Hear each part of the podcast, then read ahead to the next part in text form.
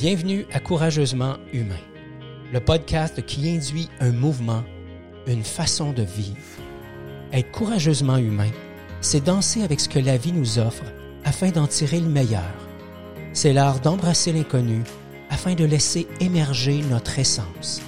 Si vous souhaitez vous délester de tous vos masques, de toutes ces armures, et ainsi vivre en harmonie avec vos propres couleurs, vous aimerez ce podcast dans lequel nous aurons, vous et moi, une conversation authentique et bienveillante.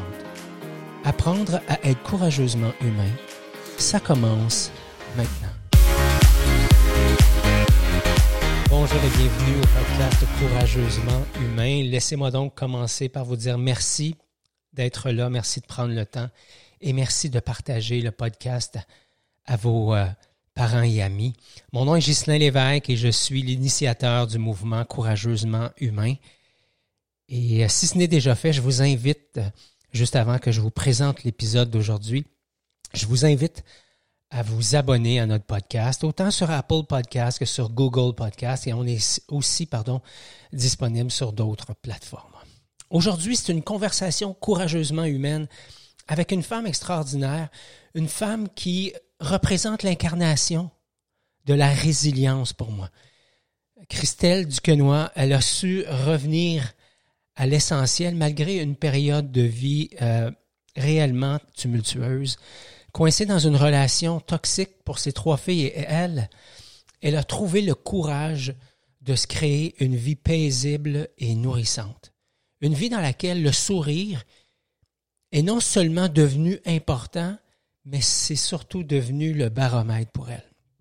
D'ailleurs, elle est l'auteur du livre Le sourire du cœur, apprendre à sourire même dans les moments difficiles. Je vous invite à écouter la conversation que j'ai eue avec elle. Alors sans plus tarder, voici la conversation avec Christelle Duquenois.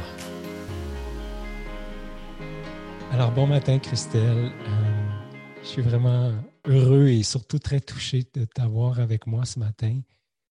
Euh, je t'ai lancé l'invitation récemment pour participer euh, pardon, au, podcast Courageusement Humain. Et euh, j'aime ça débuter en disant à mon invité pourquoi je l'ai choisi. Puis la raison pour laquelle j'ai pensé systématiquement à toi, c'est qu'il y, a quelque chose dans ton histoire qui forcément m'interpelle, qui est connecté à une partie de la mienne.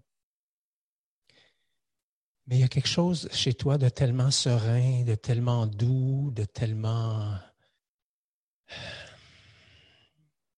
senti, euh, présent. Et euh, c'est ce qui m'habite quand je suis en relation avec toi. Puis, euh, ben, c'est la raison ou les raisons pour lesquelles, entre autres, tu es là avec moi ce matin. Christelle, comment ça va? Ça va bien, ça va bien. Puis j'entends des mots que j'aime beaucoup. Tu parles de douceur. C'est un mot qui a été éloigné de moi pendant pas mal de temps. Je baignais. Je n'ai pas toujours baigné dans la douceur.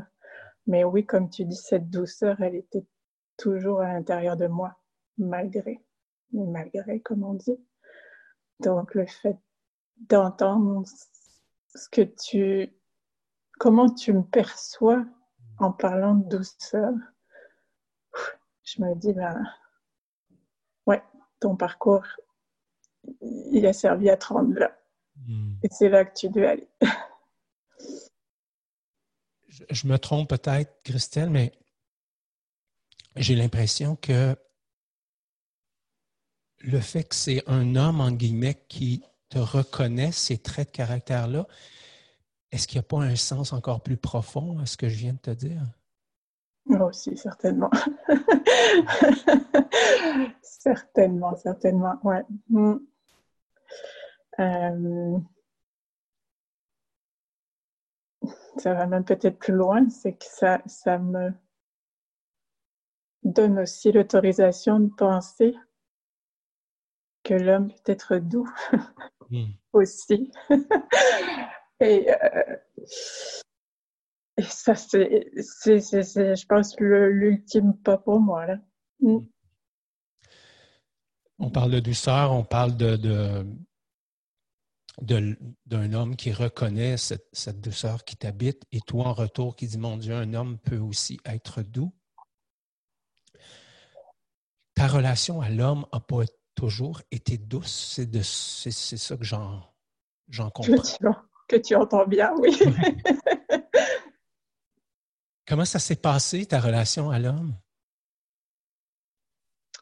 Ben, on commence par le début, on commence. Euh, Ce qui est là pour toi. Oui.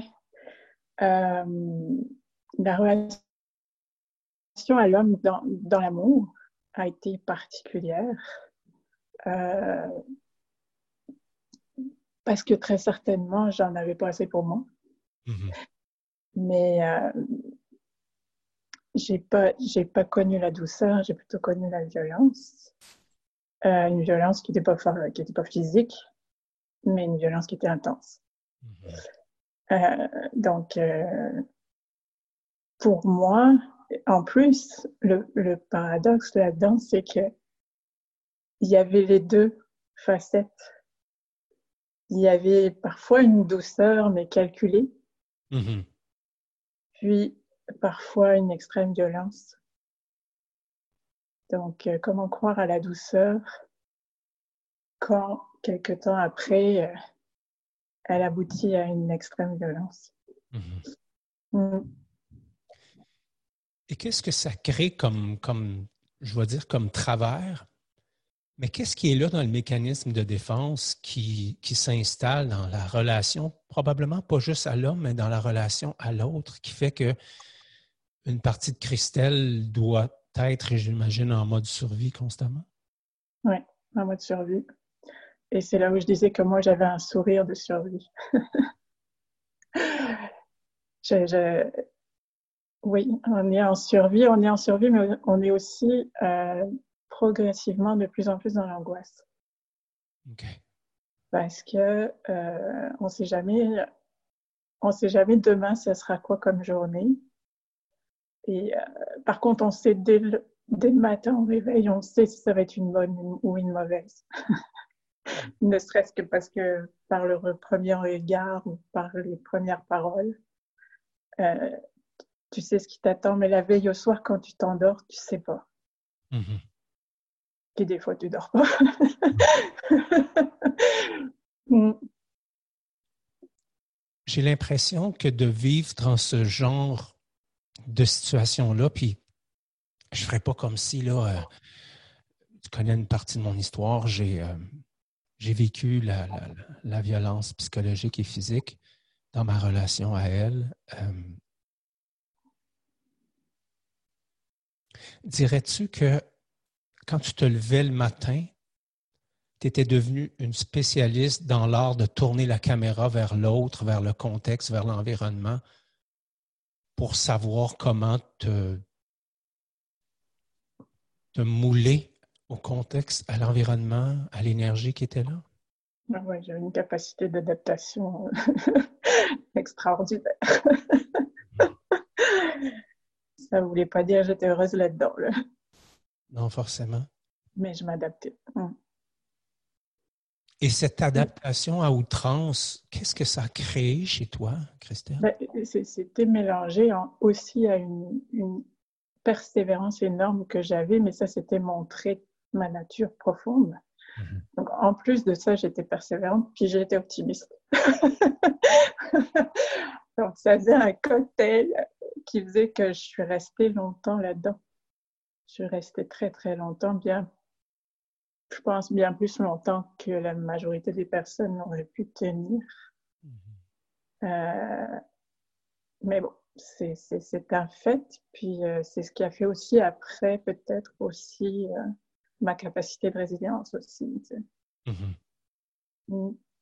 Dans le fond, ce que j'entends, c'est que ces deux qualités-là qui t'ont gardé dans l'espace de violence tu t'en es par la suite servi pour te propulser vers autre chose. Oui, oui. Mm-hmm. Quel a été pour toi l'élément déclencheur? Qu'est-ce qui a fait en sorte qu'à un moment donné, tu t'es dit, c'est assez? Alors, c'est simple. euh, il y a été une nuit où euh, j'étais dans mon lit, puis j'ai dû me lever. J'ai dû me lever parce que j'avais le cœur qui, qui, partait en vrac, vraiment. Et euh, j'ai bon, une tendance à avoir un cœur qui bat vite naturellement. Mais là, je contrôlais plus rien. J'ai dû me lever, j'étais pas bien du tout. Je me suis demandé s'il fallait que j'aille aux urgences. Euh, je ne savais pas ce qui m'arrivait. Je savais pas ce qui m'arrivait. C'est physiquement, il s'est passé quelque chose. Puis cette nuit-là, je me suis levée, il était à côté. Puis euh, sa réaction à lui, c'était de dire, ça n'a pas été de m'accompagner, ça n'a pas été de m'aider à aller à l'hôpital si j'en avais besoin, ça a été, mais qu'est-ce que je vais devenir? Hmm. Ses paroles à lui, c'était, mais qu'est-ce que moi je vais devenir? Mm-hmm. En gros, c'est déconne pas, là. Arrange-toi, là. Que... Et là, ça a été comme. Là, j'ai pris conscience. Je me suis. Puis après, c'est la maman qui a pris. C'est la maman qui a pris le contrôle dans ma tête. Et je me souviens très toujours. j'ai laissé passer, je lui ai demandé de se taire puis de partir, de me laisser, moi, me réussir à, peut-être euh, faire en sorte que ce cœur euh, s'emballe pas, comme on dit. Après ça, je suis allée me recoucher et je me souviendrai, je pense à vie, de ce que j'ai ressenti à ce moment-là. Je me suis dit, si toi tu, si toi tu tombes, tes filles, elles tombent aussi. Puis là, la maman, elle ne pouvait pas accepter ça. Mhm. C'était pas possible. Donc le lendemain, dès le lendemain matin, j'ai comme posé la première limite à cet homme qui n'en avait jamais. Mhm. Puis à partir de ce moment-là, tout a explosé. tout a explosé, puis j'ai dû faire le pas de quitter. Mhm. Mais je dirais que c'est peut-être la maman qui a fait le, le premier pas. C'est intéressant. Dans le fond, c'est un des rôles que tu portes, c'est le rôle de la maman, évidemment. Euh, trois belles cocottes. Mm. Et euh, quand tu as commencé à installer des limites en contrepartie, lui a réagi fortement à cette situation-là. Il n'y en a fallu qu'une seule. Ouais. Il n'a fallu qu'une seule après ça, il y, a, il, a, verbalisé qu'il pourrait faire du mal à moi et à mes enfants et à nos enfants. Et ça, c'était la phrase de trop mm-hmm. pour moi. Parce que ça a été dit, ça a été mentionné, puis euh, après ça, il y a eu tout. les, les, choses psychiatriques qui se sont mises là-dedans. Puis euh, pour moi, là, c'était le coup d'arrêt, le coup du stop. Mhm. Et je reviens plus en arrière, c'est sûr. Et puis, et puis évidemment qu'après, il y a toute la culpabilité de cette décision-là qui rentre en, jeu. Puis, euh, moi, dans ma tête, une maman, elle vivait avec son, son mari et elle vivait ça jusqu'à la fin de ses jours. Et la famille était unie. C'était ma vision de la famille. Mhm. Donc, le fait de porter ce coup d'arrêt, j'en étais responsable aussi. Mais je ne pouvais pas envisager qu'on fasse du mal aux enfants. Et, euh, c'est ça. C'est qu'il y a toujours, tu sais, dans une balance, il, faut il y a toujours plusieurs éléments. oui, tout à fait. Euh, dans le cadre d'une violence, il y a il y a beaucoup, il y a parfois des éléments qui t'empêchent de faire ce pas-là. Mais quand on l'a fait, même si c'est dur après, parce qu'il n'y a rien de facile après, mm-hmm. euh, ça sauve. ça sauve. Comment t'expliques que tu as absorbé tout ça pendant plusieurs années? 17 ans. 17 ans. Comment t'expliques que tu as absorbé pendant 17 ans cette intensité, cette violence psychologique, ce contrôle qui est exercé sur toi, et que du jour au lendemain, parce que ça touche les filles, ça doit s'arrêter? Comment j'explique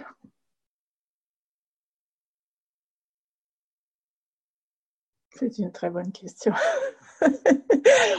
Et je vois que ça me scotche encore. Euh, je me suis souvent même posé la question, mais pourquoi c'est la mère qui t'a, fait partir et pas la femme tu, euh, tu m'as dit pourquoi c'est pourquoi c'est ça qui m'a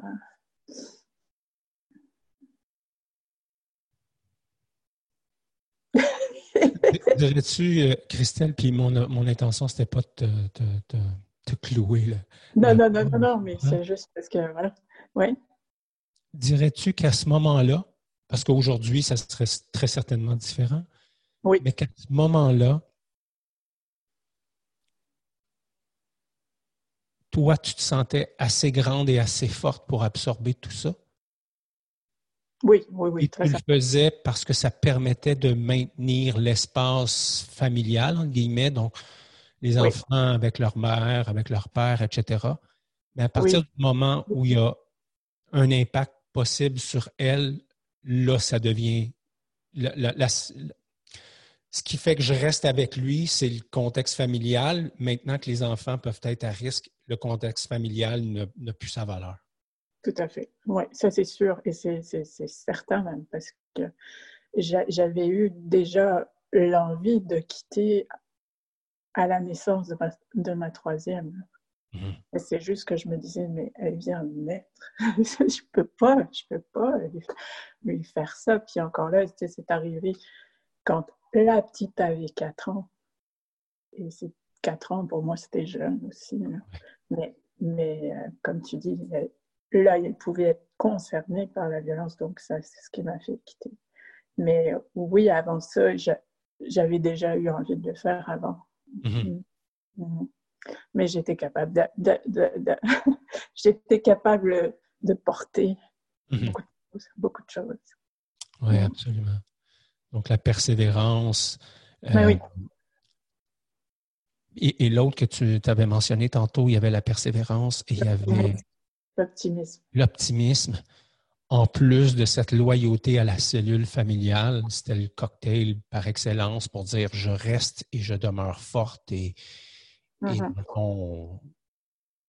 c'est pas important comment moi je vis tout ça, mais les, enfants vont, vont s'en sortir, eux autres. Ça va, ça va être un plus. Évidemment, avec le recul, tu regardes en arrière et c'est probablement plus le constat que tu fais, quel a été le plus beau cadeau, non seulement pour toi, mais pour les filles, de te lever ce matin-là et, d'installer la première limite? Plus beau cadeau.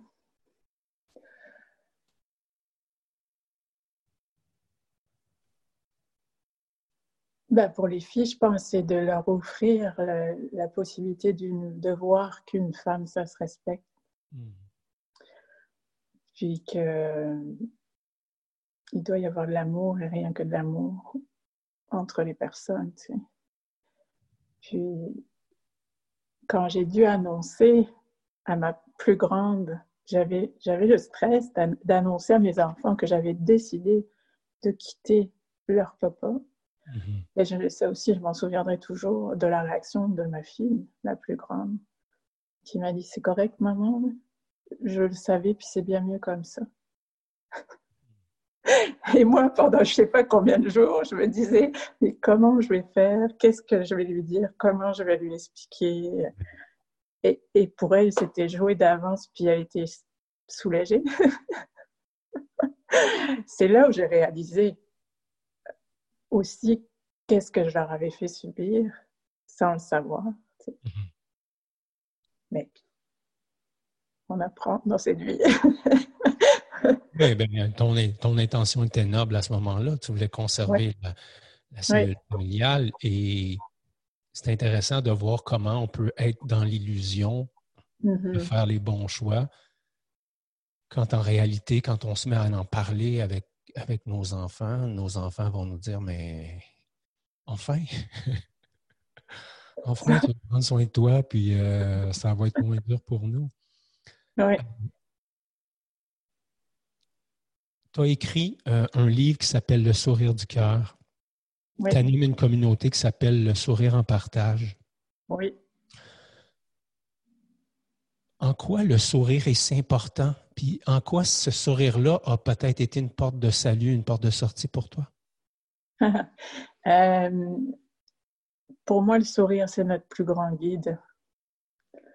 Euh, comme je disais tantôt, j'ai été beaucoup pendant toute cette période-là avec un sourire de survie. Je souriais tout le temps. C'est pas parce que j'étais dans la violence que je souriais pas. Personne ne pouvait savoir que je vivais ça. J'étais toujours tout sourire avec tout le monde parce que euh, quelque part aussi, c'était peut-être mon outil pour me faire aimer, tu sais. Mais euh, c'était pas le vrai. Mm-hmm. À l'intérieur de moi, là, souffrais terriblement. Et, euh, et ça, ben, avec toute cette histoire-là, je l'ai compris. Mm-hmm. Que sourire, j'avais beau, j'avais beau en parler, je, je l'avais pas. Mm-hmm. Puis j'ai dû aller le chercher à l'intérieur de moi pendant toute cette phase d'insécurité, parce qu'après ça, j'ai vécu beaucoup d'insécurité, euh, de harcèlement, et, euh, et j'ai dû aller chercher à l'intérieur de moi parce que tous les jours il se passait des choses, puis euh, je pouvais pas, j'avais pas le contrôle sur ce qui pouvait se passer. Euh, j'avais pas les clés non plus des fois pour résoudre des problèmes les uns après les autres. Donc, il a fallu que j'aille à l'intérieur de moi chercher un sourire. Puis, au moment où c'était le plus noir et le plus difficile, tout ce que je demandais, c'était de réussir à garder la joie. Mm-hmm. De réussir à, retrouver à l'intérieur de moi du sourire, de la joie. Puis, j'ai pas eu le choix que d'aller chercher à l'intérieur de moi. Autour de moi, c'était le, c'était le chaos. Donc, j'ai pas eu ce choix-là, mais j'ai fait ce chemin-là. Hmm. Et, et, euh, j'ai eu aussi l'occasion de rencontrer quelqu'un qui était en face de cancer terminal, puis qui m'est apparu avec un sourire jusqu'aux oreilles et qui a été capable de prolonger sa vie parce qu'elle avait décidé de lui sourire, justement. Puis ça, ça m'a fait aussi un déclic de rencontrer cette personne-là parce que je me disais, elle, elle est elle va partir parce qu'elle n'est pas en santé. Toi, tu vis de la violence, mais tu vas bien. Hmm. Donc, euh, j'ai réalisé le pouvoir du sourire à ce moment-là. Puis, je pense que quand on a, quand on a des révélations comme ça, on, peut, on est tellement en joie de l'avoir, de le, de le prendre conscience, qu'on n'a qu'une envie, c'est de le partager à tout le monde. C'est moi, je me suis dit, ce que j'ai appris avec le sourire, il faut que je le dise aux autres. Il faut que toutes les personnes qui vivent des choses difficiles puissent avoir cet outil-là à disposition. Ils l'ont déjà. Il faut juste qu'ils apprennent à s'en servir. Donc, concrètement, au quotidien, dans ces, dans ces périodes-là, ce que je comprends, c'est que te retournais vers toi puis tu t'essayais de mettre en place ce que ça te prenait pour que tu puisses sourire? Comment tu t'y prenais? Ben, je pense que c'est différent pour chacune, chaque personne. Moi, je sais que le fait d'aller dans la nature, par exemple, ça me faisait du bien. Mhm. Donc, euh, à un moment donné, ça m'est arrivé de, vers la fin de la relation, là, quand ça devenait de plus en plus tendu. Au début, j'aurais jamais fait ça, mais juste avant de quitter, il y a des moments où je disais, OK, là, moi, j'ai besoin, j'ai besoin de, temps, j'ai besoin d'un temps pour moi, je m'en vais dans la nature une heure. Je le laissais avec les enfants. J'aurais jamais fait ça. J'aurais jamais fait ça au début. Mais j'en avais besoin. Puis quand je revenais de ça, ben, j'étais plus, euh, plus à même d'avoir des réactions bonnes pour tout le monde. Mm-hmm. Donc, je réalisais que ça, ça m'apportait beaucoup. Euh, après ça, euh, la musique. J'ai eu aussi la chance de toujours tomber sur des livres qui, qui pouvaient, qui pouvaient m'éclairer puis me donner des pistes. Et donc, si j'écris un livre, c'est peut-être pas pour rien non plus. C'est parce que j'ai tellement eu la chance de tomber sur des livres qui, par hasard, comme on dit, si on, si on croit au hasard, m'ont permis de passer certains caps. Mhm. Euh, que je pense que c'est pour ça aussi que c'est venu par le, par le vecteur écriture. J'ai toujours aimé écrire, mais c'est euh, ce qui a fait que. Euh, Sinon, donc oui, euh, la nature, l'écriture, la musique, la danse. La danse, je m'y mets seulement maintenant. J'ai toujours aimé danser, mais j'avais mis ça de côté. Mhm. Euh, des choses comme ça. Alors, ça, on peut dire que c'est extérieur à nous. C'est pas à l'intérieur, tout ce que je t'énumère.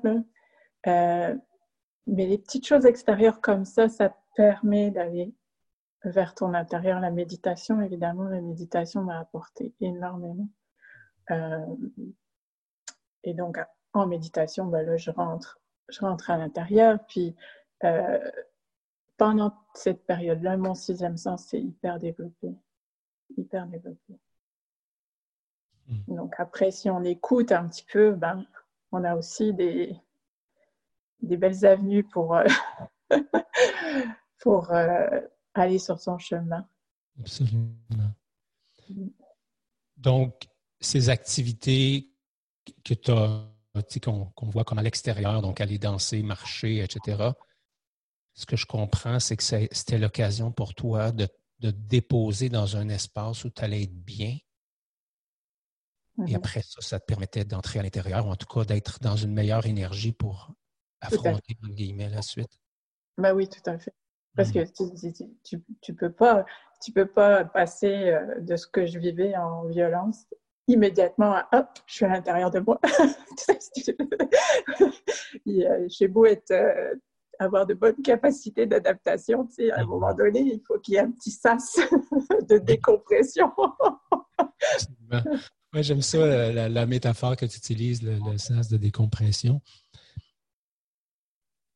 Parce que quand tu, tu, tu parles de capacité d'adaptation, puis ce que je constate à côtoyer des gens qui ont vécu de la violence euh, psychologique, physique, sexuelle, c'est leur capacité justement à s'adapter et à faire comme si. Comme si tout allait bien, comme, si tout était beau, comme si... Dirais-tu que euh, c'est devenu une grande force pour toi de jouer au caméléon?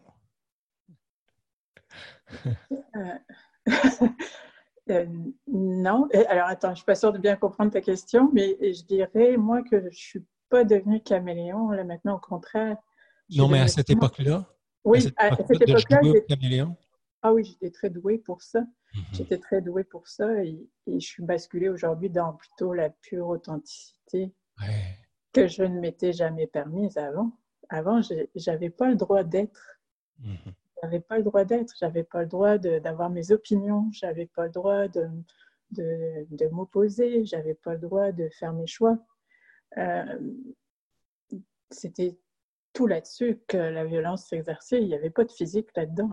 Il n'y avait que du psychologique, puis d'économique aussi beaucoup. Mais euh, je ne pouvais pas être Christelle. Elle n'était pas là, Christelle. Pendant 17 ans, Christelle n'a pas existé. Mhm. Donc, tu pouvais être la conjointe, tu pouvais être la maman, mais tu ne pouvais pas être Christelle. Oui, je pouvais, je pouvais avoir tous les métiers du monde. mais surtout pas être qui j'étais.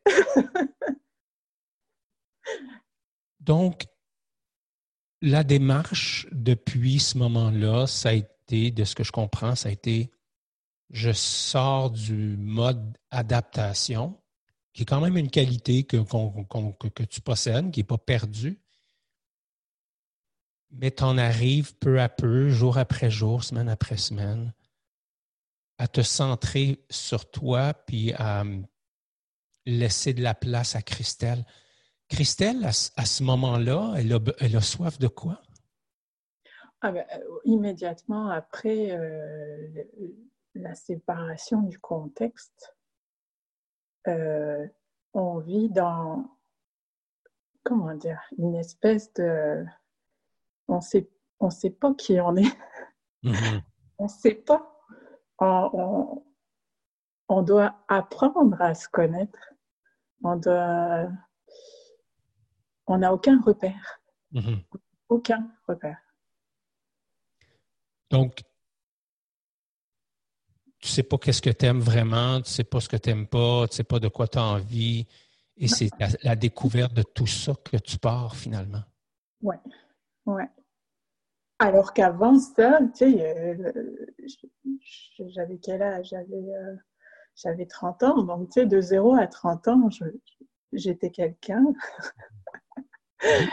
Et après ça, il y a eu comme une parenthèse de 17 ans puis ça a suffi pour que je sache plus du tout qui je suis. Donc, ce qui est drôle, c'est que pour ceux qui m'ont connu entre 0 et 30 ans, que j'ai perdu de vue évidemment parce qu'on me coupait de toute relation, la première réaction d'une de mes amies qui m'a connue juste avant, c'était de me dire Ah, maintenant j'ai ma Christelle. Hmm. Avant, elle l'avait perdu. Et qu'est-ce qui était revenu dans ses yeux à elle qui n'était plus là depuis 17 ans ou dans cette parenthèse-là? Qu'est-ce qui était dans ses yeux à elle? Qu'est-ce qu'elle voyait de, cette Christelle qui revenait à la vie? La joie. La joie, la spontanéité. Oui. Elle m'avait toujours connue joyeuse. Mhm. moi, je chantais dans ma voiture. quand j'étais étudiante, moi, j'avais toujours, euh, tu sais, j'avais la joie, j'avais le sourire, mais j'avais la joie en tant qu'étudiante, tu sais. Mmh. Puis, euh, elle m'avait toujours connue comme ça. Donc, euh, puis, je, je, parlais, je parlais plus aussi, quelque part, avec mes amis, tout ça. J'ai toujours été dans l'authenticité avec mes amis. Donc, c'est comme si cette relation m'avait, pour elle, euh, m'avait empêché même de lui parler. De, Elle savait que même si je lui parlais, c'était plus moi qui lui parlais. Absolument. C'est troublant pour quelqu'un qui vous aime, un ami qui, qui vous aime. Quelles ont été les tentatives de ces amis-là pendant ces 17 années-là? Est-ce qu'ils ont tenté, les lancer des perches ou ils se sont euh, juste. J'en ai eu des perches. J'en ai eu des perches je ne les ai pas prises. J'en ai, eu de personnes très bienveillantes, puis même des perches habiles. Il n'y a pas eu que des perches les pieds dans le plat, tu sais. Mais euh, je ne pouvais pas concevoir de, de, faire tomber le château de cartes. D'être celle qui fait tomber le château de cartes. Parce qu'au fond de toi, il y avait un désir que ce château-là tombe, mais tu ne voulais pas être l'instigatrice de tout ça finalement. Mm-hmm. Quelle a été la plus grande illusion que tu as portée pendant cette période-là, de 17 ans? La plus grande illusion?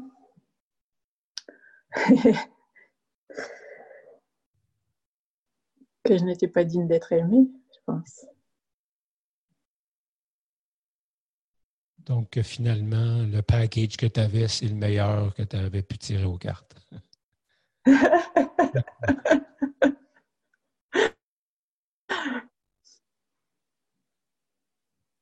à travers ton livre, à travers ton, ta page Facebook sur le sourire, qu'est-ce que tu as envie de laisser aux gens? Euh, ben, ce que j'ai envie de laisser aux gens, c'est de, cette capacité à euh, à surmonter toutes les épreuves, mmh. puis euh, à rester dans la joie. Mmh. Puis tout ça pour le bonheur d'interagir ensemble. Puis, euh, tu sais, il y a un esprit d'entraide, d'unité. C'est vers là où j'aimerais conduire mmh. le, plus grand monde, en fait comme je te disais tantôt, le guide, le, sourire pour moi, c'est un guide. C'est la petite chose qui te dit, tu sais, quand, quand tu vois que tu fais quelque chose puis tu perds le sourire, arrête-toi. Arrête-toi et dis-toi pourquoi? Qu'est-ce qui manque? Mm. J'ai fouiné un petit peu sur ton Facebook, tu me pardonneras. J'ai joué le Non, mais évidemment, on est, des, on est des amis Facebook, donc je vois passer tes choses, probablement que tu vois passer les miennes. Oui. Et j'ai vu une publication qui m'a interpellé, puis j'ai envie de te la lire et te demander quel est le sens de tout ça pour toi. Euh, il y avait une image, là, je n'ai pas conservé l'image, mais j'ai écrit le texte. Quand une femme devient libre de ses peurs, elle avance. Libre, invincible, magnifique. Ouais. Ça, ça m'émeut même juste à le lire. Qu'est-ce que ça soulève chez toi, cette publication-là?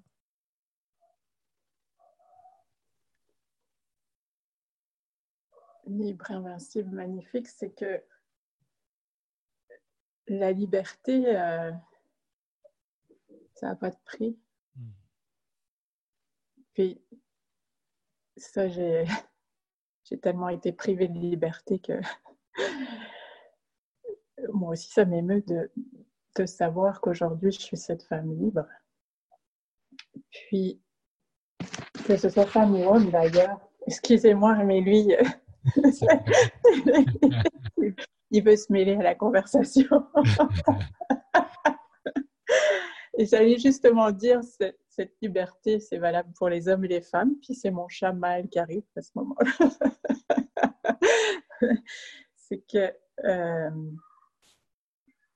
oui, c'est magnifique d'être libre. Et on a tous le droit de l'être.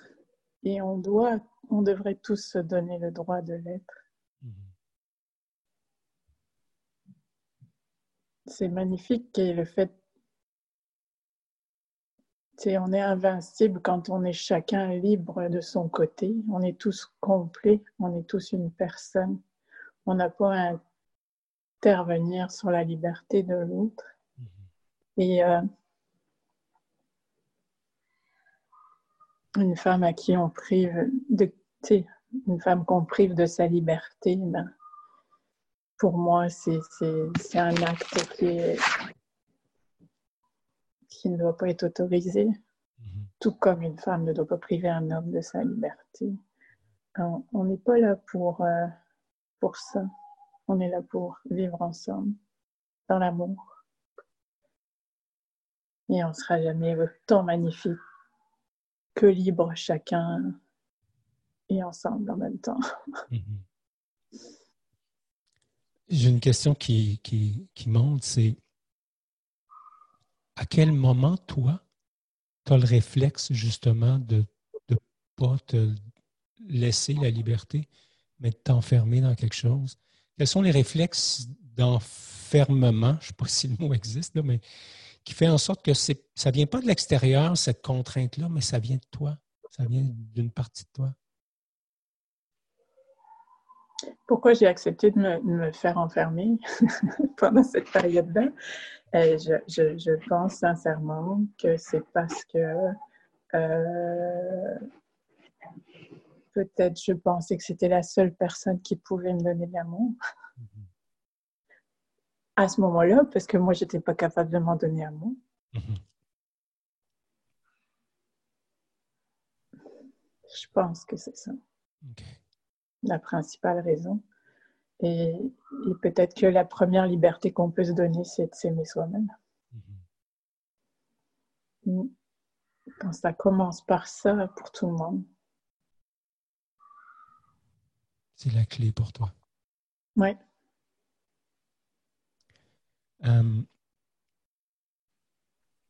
le, titre du podcast, c'est Courageusement humain. Mm-hmm. Ça m'est apparu euh, en début d'année. Je ne me souviens pas exactement ce que je faisais, mais c'est venu très, très, très fort de l'intérieur. Si je te disais, qu'est-ce que ça veut dire pour toi, Christelle, être courageusement humaine? Tu me dirais quoi? Pour moi, ça m'évoque euh, le fait que c'est pas facile d'être courageux, ça c'est sûr. Euh, il y a beaucoup de bruit. Tu demandé est-ce qu'il n'y en ait pas? Mais euh, elles sont bien vivantes.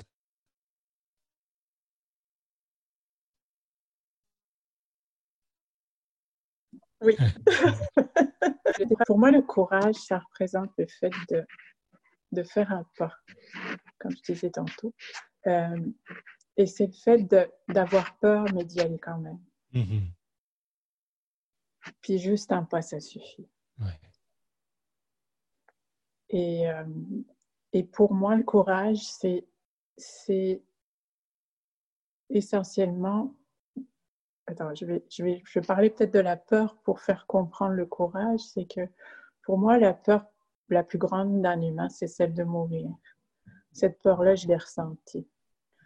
Euh, après, cette peur de mourir, elle peut générer plein d'autres peurs qui sont différentes suivant les personnes et leur histoire. Ça peut être la peur de manquer, ça peut être la peur euh, de souffrir, ça peut être la peur de de ne pas être aimé, justement. Il y a plein de peurs différentes qui peuvent exister en parallèle de ça.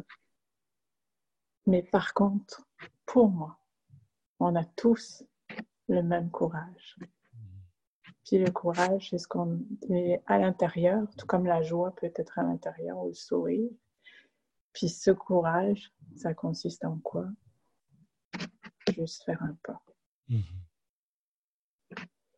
Et il n'est pas facile, ce pas-là. Puis sans doute qu'après, il déclenche plein d'autres choses pour lesquelles il faut encore avoir du courage. De faire un D'en faire un autre.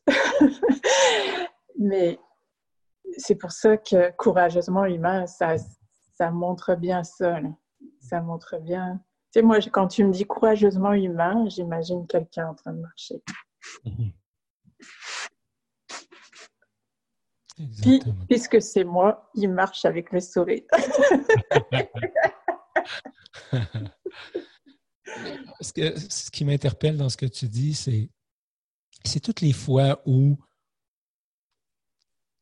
je vais parler pour moi, là, où je m'arrête et où là, je fais des plans du premier pas, du deuxième pas, du troisième pas, du quatrième pas, et où je suis paralysé par la peur, par le doute, Mm-hmm. Par le manque de confiance, par la peur de ne pas être à la hauteur, la peur de ne pas être assez. Je sais que je suis juste, il y a juste moi comme ça sur la planète. je vois pas de quoi tu parles. je sais, hein?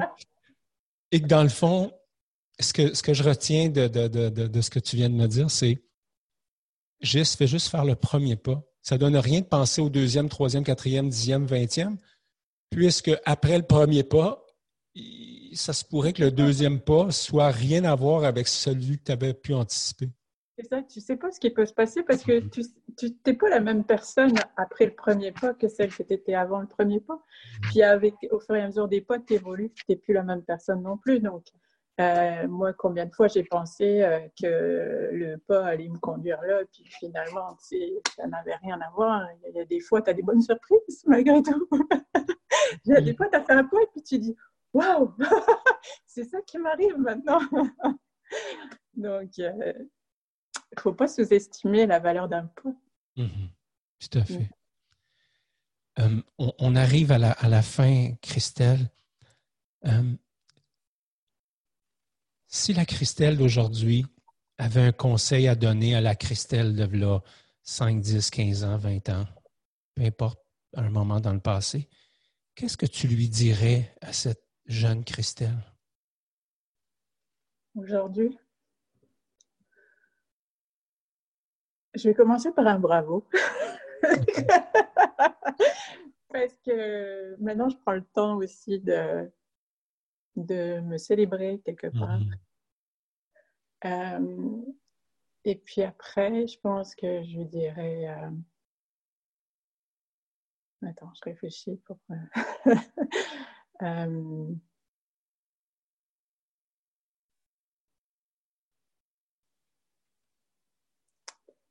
ça serait certainement en rapport avec, le fait d'être soi, évidemment. Mais maintenant, je le suis. Donc, qu'est-ce que je pourrais lui dire de plus comme conseil? Euh, à cette jeune Christelle qui avait peut-être pas le. Ah, je pense que j'irai avec l'audace. Hmm. Être audacieux. Parce que j'arrive à être moi, mais je pourrais être encore un petit peu plus dans l'audace parfois, je pense. Ça pourrait m'amener encore plus loin. Hmm. Donc, euh, je dirais sois audacieuse. Sois audacieuse, ah, c'est bien. J'adore. J'adore. Euh, de quelle façon les gens qui nous écoutent, s'il y en a qui veulent entrer en communication avec toi, s'il y en a qui veulent euh, peut-être se procurer ton livre, comment ils peuvent procéder? Ben, je dirais que la porte d'entrée, ce serait pas mal le sourire en partage. Euh, euh, sur Facebook, la page Facebook, oui. Euh, voilà, on peut envoyer des messages privés ou des messages, euh, voilà, ou Christelle Duquenois. Christelle Duquenois sur ma page privée euh, Facebook, je peux aussi recevoir des messages. mais c'est ça, sur le, le sourire en le, sourire en partage, déjà, on, peut y voir le livre, hein, si vous voulez voir un petit peu, le sourire du cœur. Alors, sur cette page-là, en fait, ça porte un peu tout le projet qui m'anime de diffuser le sourire. Donc, euh, j'écris des textes autres que le livre que j'ai envie de partager sur des sujets euh, euh, qui, je pense, sont intéressants pour donner le sourire hein, en ce moment avec ce qu'on vit actuellement. J'ai des fois porté à écrire sur des thèmes qui, je pense, si j'écris dessus, va pouvoir aider des personnes à, à, rester dans une joie et un certain sourire. Donc, je diffuse des textes comme ça qui me viennent en inspiration. Euh, je diffuse des citations parce que j'aime ça. Euh, j'aime la photo, donc euh, des images qui parlent ben voilà, à notre cœur, puis qui nous donnent le sourire. et je fais des entrevues. Hein. On avait fait une entrevue ensemble. D'ailleurs, je vais remettre celle qu'on avait fait aujourd'hui sur la page parce que ça parle des relations. Puis je trouve qu'en ce moment, on a aussi peut-être à travailler sur nos relations entre les uns et les autres, tu sais, ne pas être dans un jugement, être dans la compassion les uns pour les autres, être dans l'unité. Donc, euh, voilà, il y a des entrevues aussi qui sont intéressantes pour, euh, pour tout le monde. Donc, oui, ce serait la porte d'entrée, euh, d'entrée mais évidemment, je suis ouverte à, toute personne qui aurait besoin de, de retrouver le sourire ou qui est dans l'épreuve, évidemment, si j'ai des choses à partager pour aider, euh, je suis 100% présente. Mm-hmm. Christelle, un plus grand, le plus profond des merci. Euh, merci d'avoir joué, le jeu avec moi. Euh, je, je repars de notre conversation avec un, une, énergie de sérénité, puis de, douceur, puis de... J'ai l'impression qu'on s'est déposé à travers la conversation qu'on a eue. Euh, pendant que tu parlais de, de, ta page, le sourire en partage, c'est un peu ce que j'avais à l'esprit quand je disais, mais ben, je me disais, cette page-là, tu sais, dans le fond, pour moi, c'est c'est l'occasion de m'arrêter, de voir de la douceur, d'être inspiré vers l'intériorité, etc. C'est un peu ce que j'ai vécu aussi en, relation avec toi ce matin. Alors, merci infiniment, merci du plus profond de mon cœur. Et euh, je te souhaite une, belle continuité avec tous tes projets. Euh, je te souhaite de rayonner à la hauteur de, ton âme. Et puis, euh, de t'amuser, de garder le sourire et de faire en sorte que les trois belles cocottes qui suivent puissent continuer à avoir une maman rayonnante et, remplie d'amour. Ah, ça, j'en fais, euh, j'en fais euh, ma raison d'être. C'est clair que plus jamais ils vont connaître la maman d'avant. Et euh, c'est ce que je souhaite à toutes les personnes qui, qui passent par ce, par ce moment-là dans leur vie. C'est après ça, c'est tellement bon. Donc euh, voilà, c'est ça. Moi maintenant, c'est sûr, le, sourire du cœur, je, vais incarner mm. à travers l'histoire. Mais une fois qu'il est là, il est là. Mm-hmm. Tout à fait. Alors, merci beaucoup et bonne fin oui. Oui, merci. À bientôt. Ciao. C'est tout pour l'épisode d'aujourd'hui. Merci beaucoup d'avoir été là. Si vous avez apprécié l'épisode, n'hésitez pas à la partager avec vos amis. Je vous invite à vous abonner, à laisser un commentaire. Ça nous aide à faire connaître l'émission. Et comme à l'habitude, je vous invite à être courageusement humain.